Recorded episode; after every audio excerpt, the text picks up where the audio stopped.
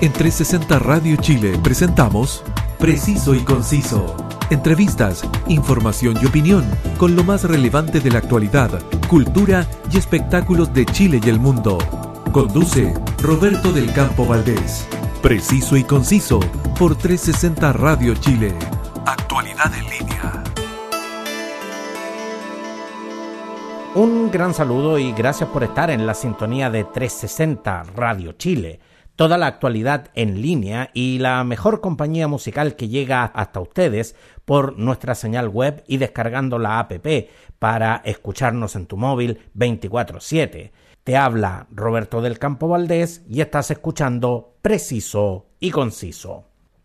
El cómic en Chile nos acompaña desde 1906 con publicaciones tan emblemáticas como Topace, El Peneca y Condorito una manifestación cultural que cada vez ha ido saliendo del underground para llegar a un público más masivo.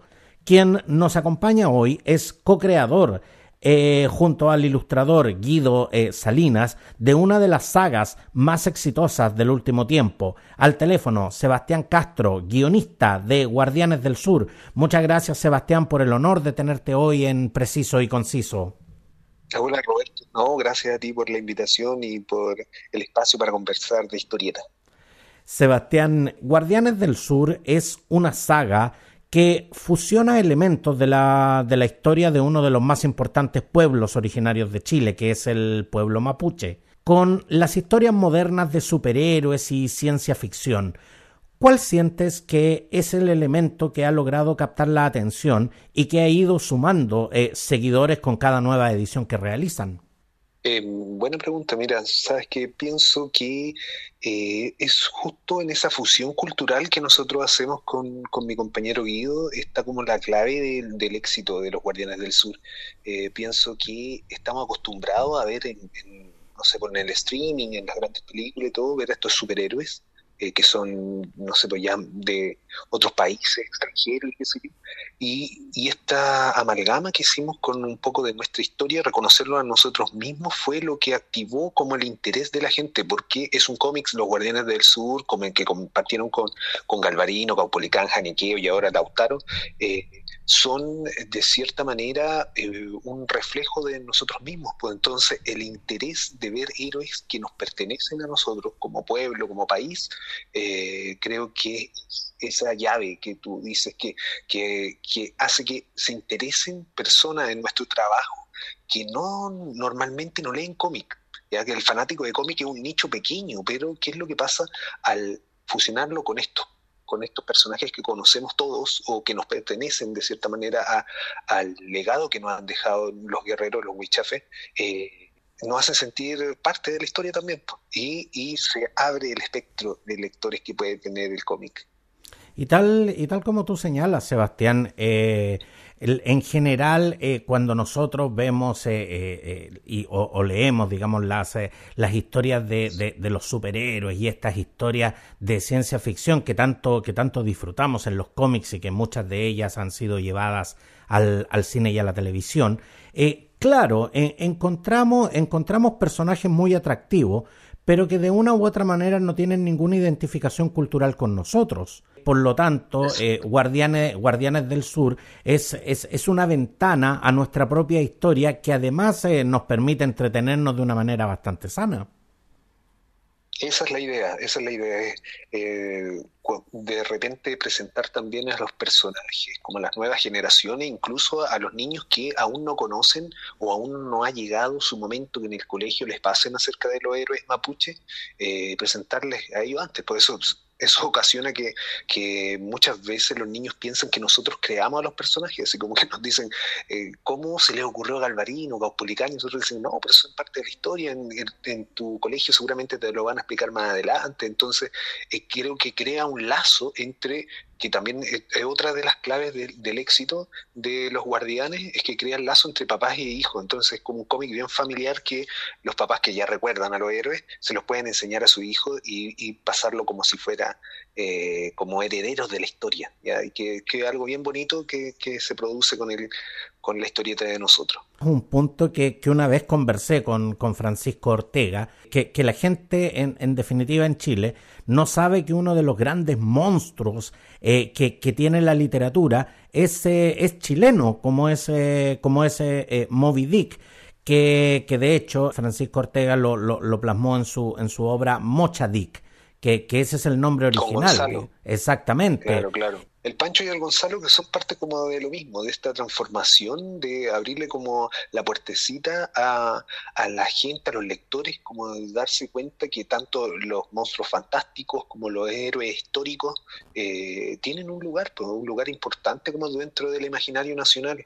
Así que creo que, que ambos proyectos transitan por la misma Sebastián, pero justamente, eh, ¿por qué al público chileno le resulta tan difícil eh, encontrar eh, esos elementos distintivos, esos, esos, esos elementos grandilocuentes en, en, en, lo, en lo propio, en la propia cultura? ¿Por qué siempre todo lo que, lo que viene de afuera nos pareciera ser más atractivo en, en, en ese sentido? Eso, eso es una clave que en todo orden de cosas, a los que somos artesanos o, o, trabajamos con algún tipo de arte, aquí eh, me parece que es súper repetitivo. La, la, gente como que se asombra, dice, oh, pero esto es chileno, no lo puedo creer, así como que, se, como si fuera a ser chileno, es como un producto de calidad mediocre. Y yo creo que es lo que hay que intentar pelear con pero con todas las armas disponibles, creativas, eh, tanto musicalmente como artísticamente, en, en, los libros, en, no hay terreno en donde eh, no se estén produciendo ahora mismo. Eh, no sé, obras del máximo nivel. Y creo que el cómic también está pasando por eso mismo, eh, de dejar ese viejo precepto de que, ah, no, es que si es chileno está hecho a la rápida o está hecho eh, eh, con, poco cariño y todo. Yo creo que la identidad de, de nuestro país justo radica en, en esto en estos pequeños como hitos que de cierta manera, fusionándolo con las culturas que ya vienen, son monstruosas, ya sean orientales, ya sean occidentales y todo eso, pueden hacer que sean más fáciles de digerir por el, por, el público chileno. Entonces, eh, eh, lo que te decía en un principio, ya conocemos los superhéroes, pero ahora superhéroes, pero que nos pertenecen. ¿ya? Es un poco de lo que más te gusta, lo que por ejemplo, lo que yo soy fanático, yo soy fanático de los superhéroes y de los cómics en general, eh, pero a más cercano, más cercano a ti. Entonces, yo creo que de a poquito se está consiguiendo eh, que el nivel, de, o sea, el reconocimiento del nivel del artesano chileno que yo encuentro que eso me, pone muy orgulloso de la pega que, que hago y que hacen mis colegas también, que, que aquí hay un grupo muy importante de gente que trabaja en, haciendo historietas y que pocas veces es eh, tiene como el spotlight, eh, tiene la importancia, se le da la importancia para eh, quienes que también aportan como tejiendo este imaginario del que te hablaba. Sebastián, y como señalé en un principio, el, el cómic, las historietas, las revistas de monitos, como se, se, conocían en mi época, eh, yo que ya bordeo el, el, medio siglo de vida, digamos, yo me recuerdo que antiguamente, y lo recuerdo porque a mí, a mí de verdad me, me encantaba, yo, yo a veces iba por la calle y veíamos estas revistas en los kioscos y yo siempre le, le, le pedía a mi mamá o a mi papá, digamos, de que de que me compraran una revista de, de, de lo que fuera muchas veces, tanto las de Disney como la, como, como la, la, especialmente la, las revistas de superhéroes. Pero yo me recuerdo que en ese tiempo eh, todo lo que era el cómic, todo lo que era eh, la historieta, estaba orientada hacia un público más bien infantil. Sin embargo, hoy vemos eh, una evolución hacia un público más adolescente e incluso un público más adulto, ¿cuál sientes que es el elemento que en estos momentos ha hecho que este nicho infantil hoy se vaya ampliando hacia un grupo etario mucho mayor? Sí, también se da en todo el mundo eso, y es eh, que los mismos fanáticos, tal como tú dijiste, que nuestros papás nos compraban los cómics eh, y, y quedan prendados de ellos, eh, ya sean de Box Bunny, de Pato Luca o de Mickey Mouse, que eran los que yo comencé leyendo, eh, fuimos envejeciendo y fuimos envejeciendo y el público del cómic en general fue envejeciendo, a pesar de que la gran mayoría, como los mira en menos, eh, un error garrafal, eh, y dice como la revista de bonita. Entonces el público fue envejeciendo, pero a decir verdad, hay que hacer un esfuerzo grande para atraer nuevos públicos, el, público menor, ¿ya? Porque si no, vamos a estar leyendo el cómic. Yo trabajo hace más de 15 años en, haciendo historieta aquí, entre nosotros mismos, entre los mismos fanáticos que ya tenemos más de 30 años. Tenemos que trabajar, eh, y lo digo, tenemos como si fuéramos una cooperativa eh, de, artesanos, de eh, guionistas y dibujantes, acaparando la atención de los públicos más jóvenes, como tú dices, adolescentes y niños y todo eso, porque es bien sabido que en el mundo del cómic un, gran amigo que es dueño de una comiquería aquí en Santiago, él me decía como, ah, para mí es más fácil que se muera un cliente que nazca uno nuevo. Entonces hay que buscar a los nuevos hay que cambiar eso, hay que eh, rejuvenecer un poco, eh, reencantar también a los nuevos públicos y demostrarle a los niños y a los jóvenes sobre todo que no hay nada que puedan leer en Estados Unidos o en Japón o en Francia que no se esté haciendo y con la misma calidad aquí dentro del país. Exactamente. Y justamente eh, acá en el país es donde, es donde se está eh, desarrollando esta, esta exitosa saga Guardianes del Sur. Y Galvarino, Caupolicán, Janequeo y Lautaro son los personajes que protagonizan las cuatro historias de esta saga. ¿Qué determina que entre la inmensa diversidad de personajes que tiene la historia del pueblo mapuche, ustedes los hayan escogido específicamente a ellos? también es una buena pregunta. Creo que la primera vez que como de Galvarino con, con, el Guido. Bueno, el Guido realizaba, y lo sigue haciendo, como eh, ilustraciones como promocionales de personajes de cualquier, de cualquier tipo, ya sea de DC o de otros, eh, ilustraciones, eh, Y él desarrolló como una historia, un póster en realidad, una ilustración donde salía Galvarino, porque sí, porque él es el que más le gustaba y lo, encontraba muy parecido al mutante de los X-Men, a Wolverine. Entonces, él, al hacer esa ilustración, eh, creó como una portada de un, de un cómic bien famoso que fue, fue por ahí, apareció como ilustración de uno de los juegos de Nintendo. Imagínate, ni Super Nintendo, Nintendo del personaje de, Wolverine. Pero salía Galvarino con las mismas letras, Galvarino, pero en vez de Galvarino decía Galvarine. Eh, y lo publicó como, como en sus redes sociales, normalmente como lo hacía con pósters de, de Spider-Man o, de Flash de cualquier otro superhéroe eh, norteamericano. ¿Qué pasó? Que esa ilustración se viralizó, ganó la, atención de muchas personas.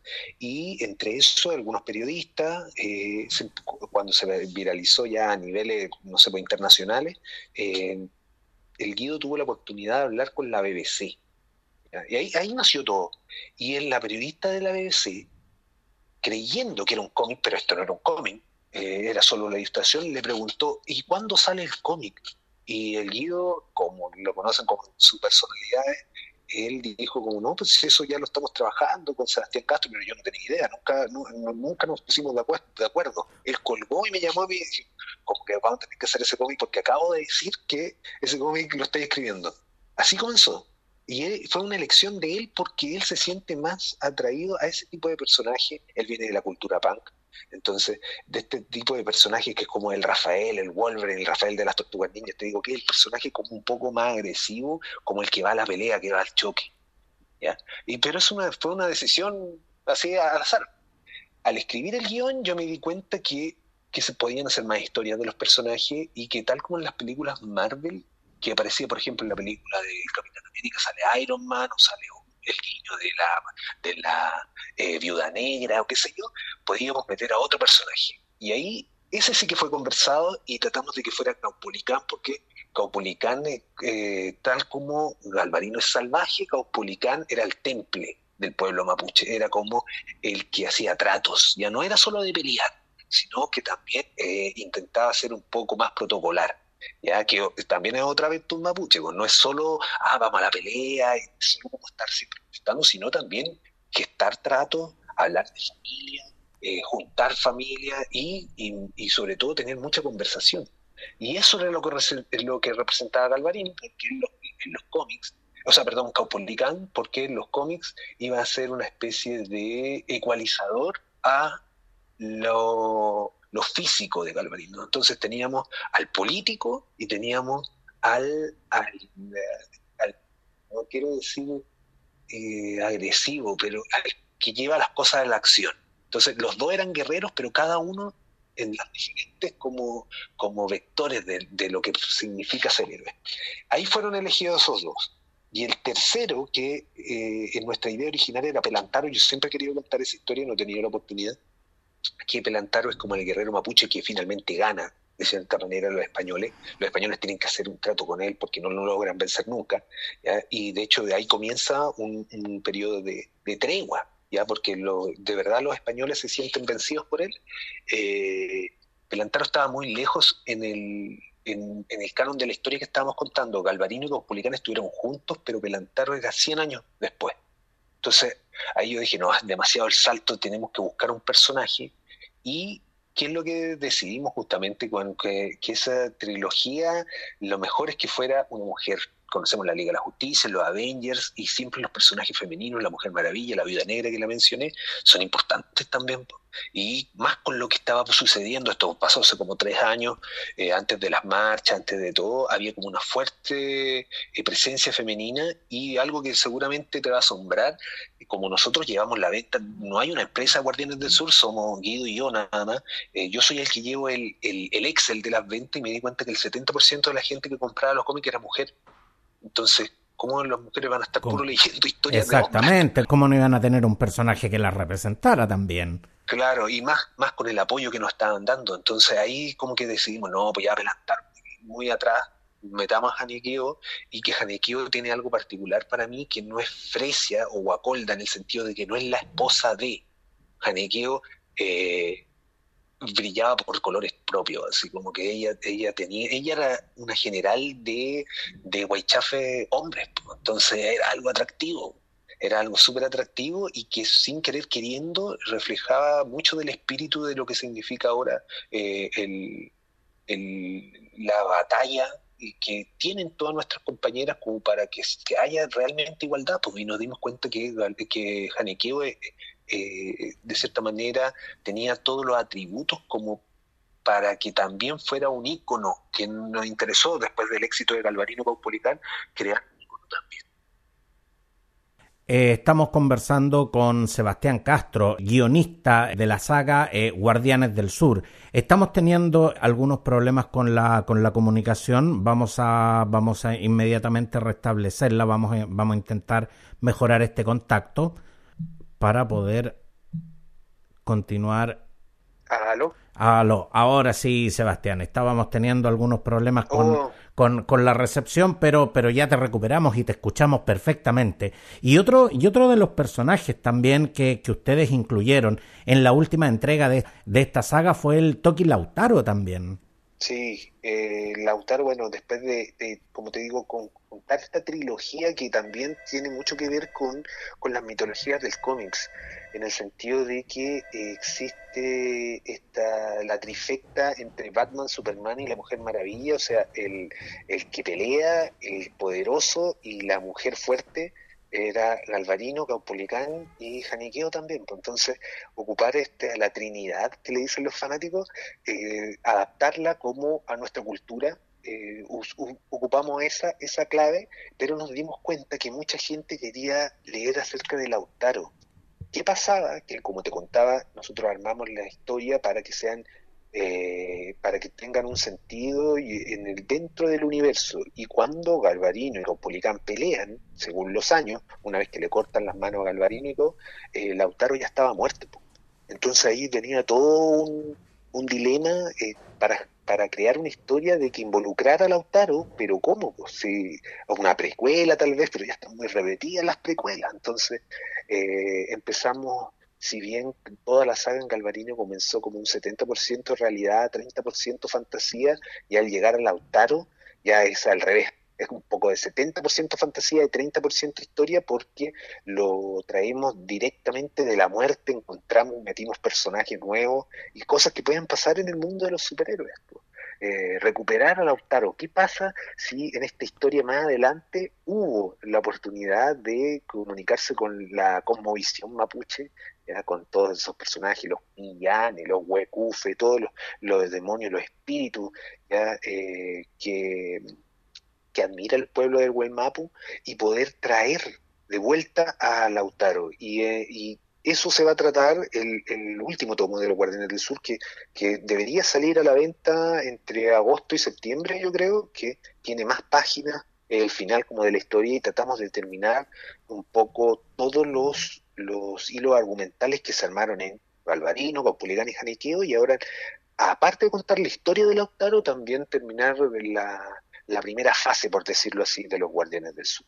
Así que yo sé que la gente, lo, la Galvatropa, que así se autodenominó como nuestros fanáticos, la Galvatropa. La Galvatropa. Eh, la Galvatropa está esperando, está esperando el que, que regrese el Huichafe, así que esperemos que le va a gustar. Nosotros tratamos de dar cada cada número eh, yo lo encuentro mejor que el anterior, la verdad, tanto en guion como en dibujo, y el, de ahora de verdad parece un, gran evento, trae más páginas al mismo precio incluso de los otros cómics, que también es un regalo que nosotros le hacemos a los fans que nos han acompañado hace un montón de años ya, eh, que nos han permitido vivir de esto, nosotros vivimos haciendo cómics, eh, entonces es una manera de agradecerle, 12 páginas extra con más acción, más más páginas, el guío está haciendo un trabajo increíble eh, y, personalmente traté que fuera una carta de amor, de respeto hacia los guerreros del Gualmapu y también hacia Chile, hacia como el nuevo Chile que se está forjando post 18 eh, de octubre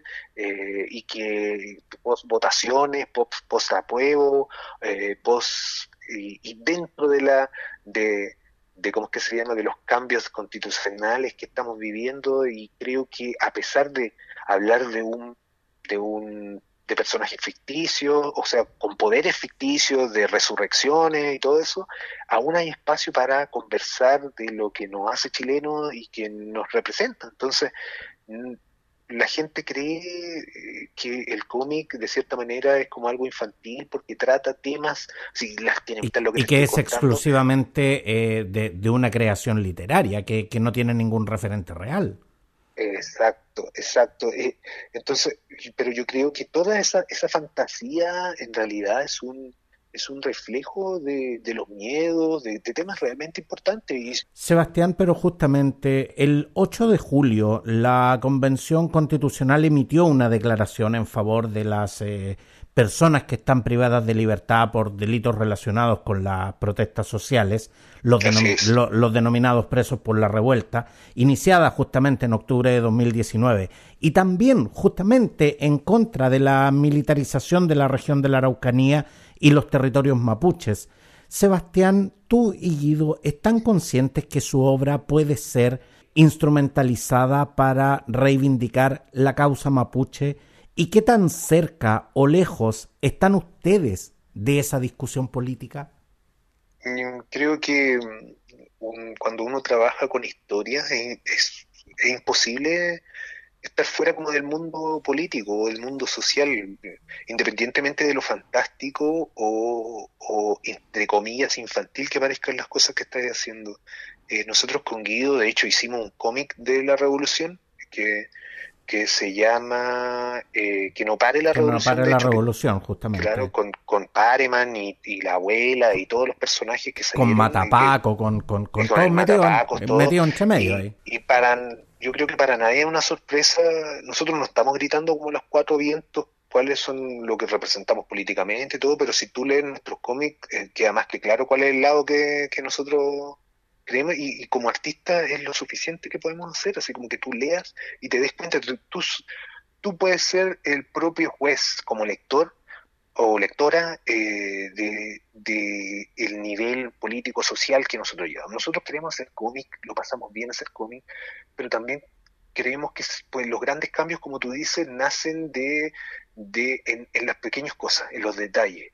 ¿ya? Y, y si podemos aportar en algo para ayudar al, al pueblo que, que ha sido abusado más de 500 años o, a la revuelta eh, totalmente justificada que, hemos tenido. y encuentro que es absolutamente válido y, y no solo en esos cómics, sino en los siguientes que vamos a trabajar, seguramente también vamos a tocar esos temas porque encontramos que, que, que el cómic es un gran vehículo social y que puede mover eh, con el, los, los, eh, las ganancias que usamos para el cómic de la revuelta, nosotros pudimos comprar, ayudar a los, a los puestos de, de, de, ¿cómo es que se llama?, de ayuda, donde estaban las enfermerías de la zona cero. Entonces, eh, para nosotros eso es brutal, nunca se nos hubiera pasado por la mente que podríamos gastar todas las ganancias como para ayudar a las personas o ayudar a que,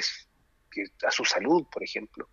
Pero se logró. Entonces, el cómic como, como instrumento social encuentro que es súper válido y, y, como autores nosotros eh, creemos absolutamente en el peso y en la trascendencia que se puede hacer con esos pequeños granitos de arena eh, que como me decía, me dijo una vez el gran Pedro Cayuqueo, que fue uno de los primeros fanáticos de los Guardianes del Sur, cuando recién terminamos Galvarino, él lo tomó en sus manos, que nos juntamos en persona por ahí en un bar, hace, uh, ya van a ser unos cuatro años atrás, eh, y él dijo como, este cómic es el más importante que 100 protestas. Así, porque es una idea y una idea que se puede comunicar y pasar y todo eso. Y para mí eso eso fue un honor para, mí personalmente y para Guido también. Pero justamente, Sebastián, eh, tú señalas de que el cómic es un instrumento social, con lo cual estoy completamente de acuerdo. Pero también puede ser un panfleto. Sí, absolutamente. Pero panfleto yo lo, yo lo veo como una palabra, no sé, yo personalmente me interesa contar como la mejor historia que puedo hacer, eh, más que cualquier bandera que tome, contar una buena historia, sí, una historia de héroes nobles. Yo soy fanático de los héroes, del heroísmo. ya eh, Tal vez por eso me, llama la atención el, la capucha, como la máscara. ¿ya? Eh, y lo mismo con, con los héroes mapuche como que me, me, inspira ese tipo de, de, rebelión, como es por ocupar la jerga Star Wars, otro, otro de los grandes referentes que nosotros tenemos para crear. Entonces, eh, que lo ocupen o no lo ocupen, como eh, encuentro que los lectores lo van a ocupar como ellos crean. Ellos son lo, que yo te decía, los jueces y las jueces de, de cómo, de cómo eh, pueden reinterpretar nuestro trabajo, que creo que es el mayor honor que uno puede recibir. Exactamente, las creaciones artísticas, una vez que ya terminan su proceso, ya no les pertenecen, ya le pertenecen a la gente, le pertenecen, le, pertenecen al público y, en definitiva muchas veces eh, eh, estas creaciones pueden llegar a tener una trascendencia inimaginable. Pero de hecho la, la dupla Castro-Salinas optó en esta saga por la autogestión, aun cuando en términos económicos esto, esto la verdad es que yo sé que le, le, salió cuesta arriba porque ustedes, ustedes tuvieron que asumir eh, muchos de los costos de la producción, que no son pocos, para poder eh, eh, crear esta obra, ustedes los asumieron como, como parte de, de, sus propios gastos. Pero la pregunta, la pregunta que te hago, Sebastián, es ¿qué sentían que tenían que decir que no estaban realmente ustedes dispuestos a transarlo por nada? Ah, qué bueno. Mira, sabéis que nos han ofrecido un montón de veces como ofertas de todo tipo, pero hay que ver de dónde viene la plata. Entonces, yo creo que nosotros lo estamos súper cómodos ahora en el sentido de que como vivimos de esto, eh, no tenemos grandes lujos ni nada, pero vivimos cómodamente. Eh, es fácil decir como la plata no lo es todo, pero realmente no lo es todo. Entonces nos han hecho muchas ofertas, pero yo creo que lo que comenzó con mucho miedo de mi parte, porque yo siempre trabajé asalariado, siempre eran editores que me pagaban o editoriales que me pagaban, he tenido la suerte de trabajar con la gran mayoría que hay acá, y eh, para mí nunca había invertido un peso en uno de mis propios cómics. Nunca para mí no tenía lógica, era como, ¿cómo? Si a mí me tienen que pagar por hacer cómics, yo, yo no voy a pagar por hacer mis propios cómics. Y el Guido nuevamente, su, su postura punk, era como, do it, do it yourself, el famoso DY. Exactamente, hazlo, hazlo eh, tú mismo. Hazlo tú mismo, hazlo tú mismo. Entonces, compadre, pero hagámoslo, hagámoslo, hagámoslo, y invertimos, y claro, tenemos más de una historia para eso, por, hasta el día de hoy somos nosotros dos nomás eh, poniendo la plata, pagando la imprenta y, pagando en vivo y todo, como te digo, lo que siempre dicen, la empresa de ustedes, y es como, oye, pero si somos dos personas nomás, pues, dos personas nomás claro. detrás de todo eso. Exactamente, a mí, a, mí, a mí curiosamente me pasa lo mismo, cuando la gente habla de el, el, equipo de preciso y conciso, el equipo soy yo. claro. claro, pero eso, eso demuestra que de alguna manera, eh, tanto como tu programa como esto, que, que el proyecto parece más grande, que pudiera participar más cosas. Y uno, y uno, yo fui aprendiendo personalmente que vale ese precio de pagar en tiempo y de pagar en dinero por hacer lo que uno quiere para que no lo censuren independientemente de quién y para que saber desde dónde viene el dinero. Que eso también es una libertad que hasta ahora eh, nos tiene bastante orgullosos. Nosotros sabemos que mal que mal eh, este esta empresa como autogestionada va a tener como un límite, un límite como que ya de repente vamos a tener que sacar libros y todo, y ahí vamos a tener que sí o sí hacer algún trato con una, alguna empresa, con alguna editorial y todo, pero al menos, que es lo que yo le, decía a Guido, que nos prometamos que todas las primeras fases de Guardianes del Sur, o sea, hasta Lautaro, lo vamos a hacer nosotros y podemos contar que todo lo que construimos lo hicimos nosotros con nuestro esfuerzo, con el apoyo de la gente que nos sigue y con nuestra propia plata, que si se sabe ocupar, se puede traer, eh, te puede traer como grandes felicidades. Si nosotros hubiéramos vendido, no sé, 50 Calpolican o 50 Calvarinos, y eso nada más, sin duda, nosotros hubiéramos seguido siendo cómic. Ese es nuestro objetivo, yo creo. Yo creo que es lo que te permite tener esa llama, tal como tú hacías este programa, que se nota que es puro ñeque y pura pasión, mientras lo mantengas así, más puro se va a mantener el producto. Exactamente. Y de hecho, eh, la Galvatropa eh, está muy ansiosa porque eh, se ha anunciado en, en, algunos medios de comunicación de que ustedes tienen el proyecto de realizar la serie animada de Guardianes del Sur. dinos, Sebastián, ¿este es un proyecto que en estos momentos tiene algún grado de avance o, o aún es un proyecto que no tiene fecha definitiva de lanzamiento? Yo creo que no tiene por ahora, vamos a intentar hacer otra cosa, pero no les voy a contar después, después para que lo leen, para que no estemos vendiendo puro humo. Lo que pasa es que, como te decía, no han estas cosas, desde videojuegos hasta películas, monitos de monos, o sea, monitos animados y todo eso. Uno tiene que ver, tiene que proteger a los personajes y también proteger un poco a la cultura, ¿ya? Los gringos de repente tienen otra visión de cómo tienen que ser las cosas y con personajes creados por nosotros no tendría ningún problema de que le cambien todo, de que le cambien los trajes, los colores y todo eso, pero cuando uno trabaja con su propia historia y con personajes que le pertenecen no solo, eh, no solo a tu país, sino también a un pueblo que nosotros reverenciamos y respetamos, eh, no se pueden hacer tratos así como así. No es llegar y, y, manosear estos personajes. No, no puede ser. No puede ser. Por mucho gringo, por mucho por mucho, por mucho suculenta que sea la oferta, hay cosas que hay que ponerle el freno. Así que nosotros tenemos objetivos, eh, ojalá pronto poder contar las cosas en las que estamos trabajando, pero yo creo que por, tuvimos que poner algún freno de mano porque algunas cosas se estaban yendo. Eh, yo, no estoy dispuesto y el guido tampoco a que se metan como en la historia de los personajes o, o que de alguna manera los pinten de otra manera que no, que no nos parezca, ¿cachai? Que sea eh, eh, despectiva o, no sé, o simplemente que no que no corresponda a lo que nosotros percibimos como una realidad histórica. Pero justamente, Sebastián, eh, Guardianes del Sur es, es una historia que, que, que de base es ficción, pero los personajes, justamente, los personajes son reales y están en los libros de historia, eh, eh, por lo cual son conocidas sus vidas, sus historias son conocidas por la mayoría de nosotros. Al momento de crear un guion, al momento de, de que ustedes plasman estas ideas en el papel, eh, les dan forma, eh, Guido ahí con, con, su pluma empieza a ilustrar y todo. ¿Ustedes se hacen asesorar por eh, profesionales de, del área? ¿Y, y, qué tan desafiante es para ustedes justamente tener que sumergirse en la historia más allá de dibujar solamente un cómic? Ajá, sí, mira, bueno, primero el dato que siempre cuento, mi papá es profesor de historia. Sí, pues yo siempre crecí rodeado de, héroes, ya de todo tipo.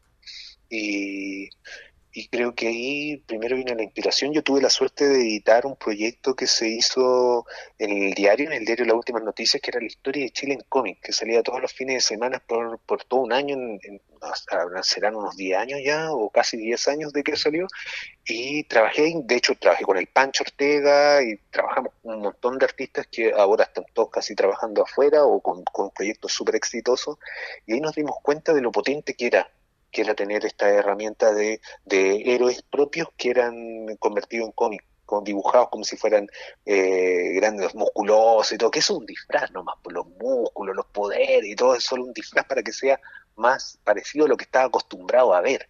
¿ya? Entonces, eh, ya con, con, lo que conversaba con mi papá o revisaba los textos, como te digo, una de las de los aportes más grandes, y yo creo que lo hizo el Pedro, el Pedro Cayuqueo, que nos llamó personalmente, nos juntamos con él, nos dio, nos mandó más o menos lo que él pensaba, nos, nos de hecho, él fue el que más nos, como guió a hacerlo más fantástico. Pero pongan poderes, así funciona, esto es lo que hace mi pueblo. Tienen cavernas y se pueden teletransportar y pueden hacer, y nosotros oh, estamos locos. Conocimos a Fernando Pairicano, un gran gran historiador eh, que también nos, ha estado con nosotros en los lanzamientos, a Celeste Bañepán, que eh, nos ha acompañado eh, en los lanzamientos también, y de a poco como hemos, nos hemos reunido con Lonco, hacemos clases a la Araucanía a través de Zoom, charlas a través de todo Chile y siempre hay alguien con una historia, un profesor y todo que nos dice nos aconseja nosotros tomamos nota de todo y tratamos de que en nuestro siguiente trabajo incluir algo, un detalle de lo que nos han contado. ¿Y cuál ha sido la respuesta del pueblo mapuche a esta, a esta creación literaria? Eh, para nosotros ha sido espectacular, la verdad, nos estamos honrados, tenemos un montón de historias, te podría hablar todo un día, así de gente que ha ido a nuestros lanzamientos, que son de comunidades, o, o como te decía, un lonco que una vez llegó a un mall, que era la primera vez que iba a un mall, y solo iba a ver el cómic de nosotros, porque lo había, se lo había mostrado y todo eso, eh, es impresionante como, como una, una frase que me dijo Fernando Pairicán, eh, que me dijo el lanzamiento del Galvarino, fue como, ojalá yo hubiera tenido este cómic cuando era niño, porque de mí siempre se burlaron, me trataron como indio y todo, pero aquí por primera vez era un, alguien poderoso, pues, era algo, y eso a mí me emocionó, pero en lo más profundo. Sebastián, y, yo sé que, que, tú y Guido eh, realizan periódicamente estas charlas y, realizan eh, mucha, mucha comunicación, especialmente con niños y, con jóvenes, eh, para, para hablar de su trabajo. ¿Qué tan importante es para ustedes ese feedback? Y, y realmente, desde el punto de vista emocional, Sebastián, ¿cómo, ¿cómo te llega? ¿Cómo sales de cada una de estas charlas?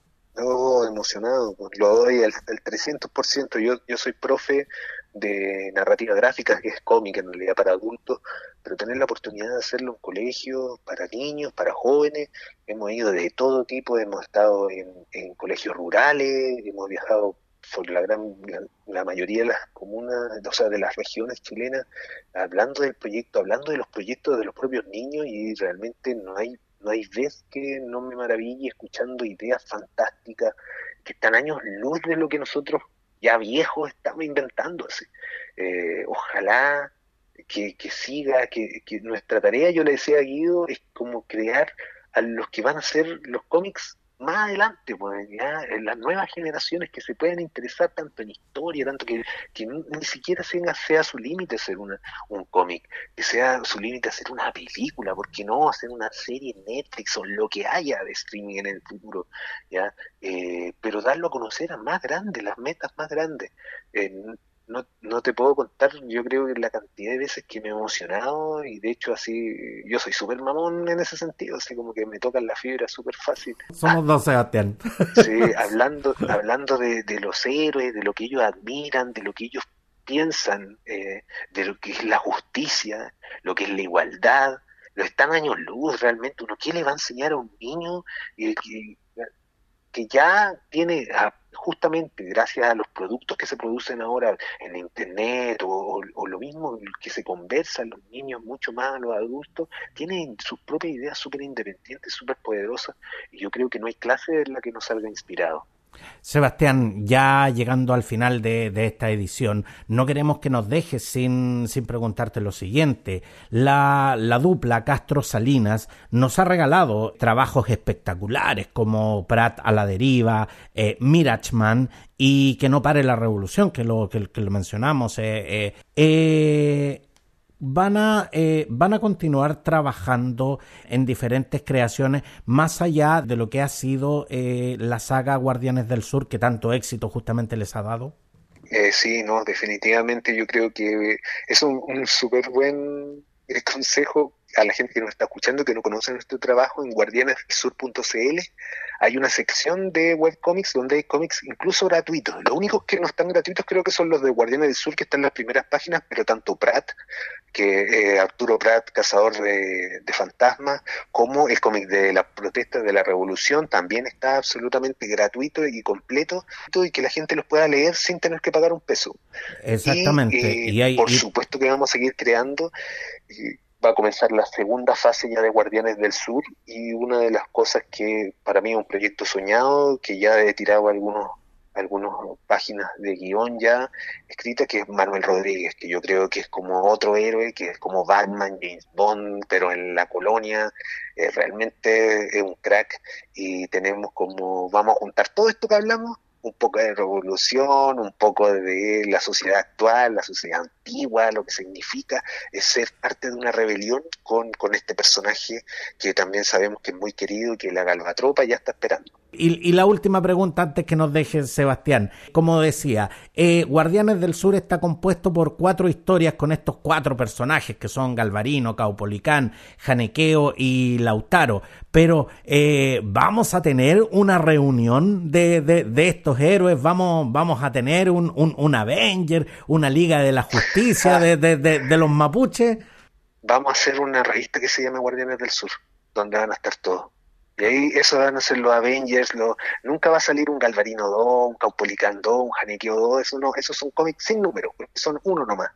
Es, eh, cada uno de los números va a llevar a Guardianes del Sur la revista, y ese sí que va a seguir uno, dos, tres, con la historia de los eh, guardianes que ya conocemos, del pasado, del futuro, a ver si llego a Pelantaro, pero hay muchos proyectos y claro, ahí, ahí están los Avengers y la Liga de la Justicia con Guardianes del Sur número uno, ojalá el 2022 tenerlo ya terminado. Definitivamente, y tenemos acá la exclusiva, así que ya saben que los muchachos ahí están trabajando y, antes también de concluir, eh, a la distancia un, un gran saludo para, para, Guido Salinas, que es un gran eh, ilustrador y, la verdad es que ustedes en estos momentos están posicionados como verdaderos rockstar del, del cómic nacional. Así que te agradezco, te agradezco mucho, mucho que te hayas dado el tiempo de compartir con nosotros acá en Preciso y Conciso. Y los comprometo, muchachos, para que nos vengan a contar las novedades de, de esta saga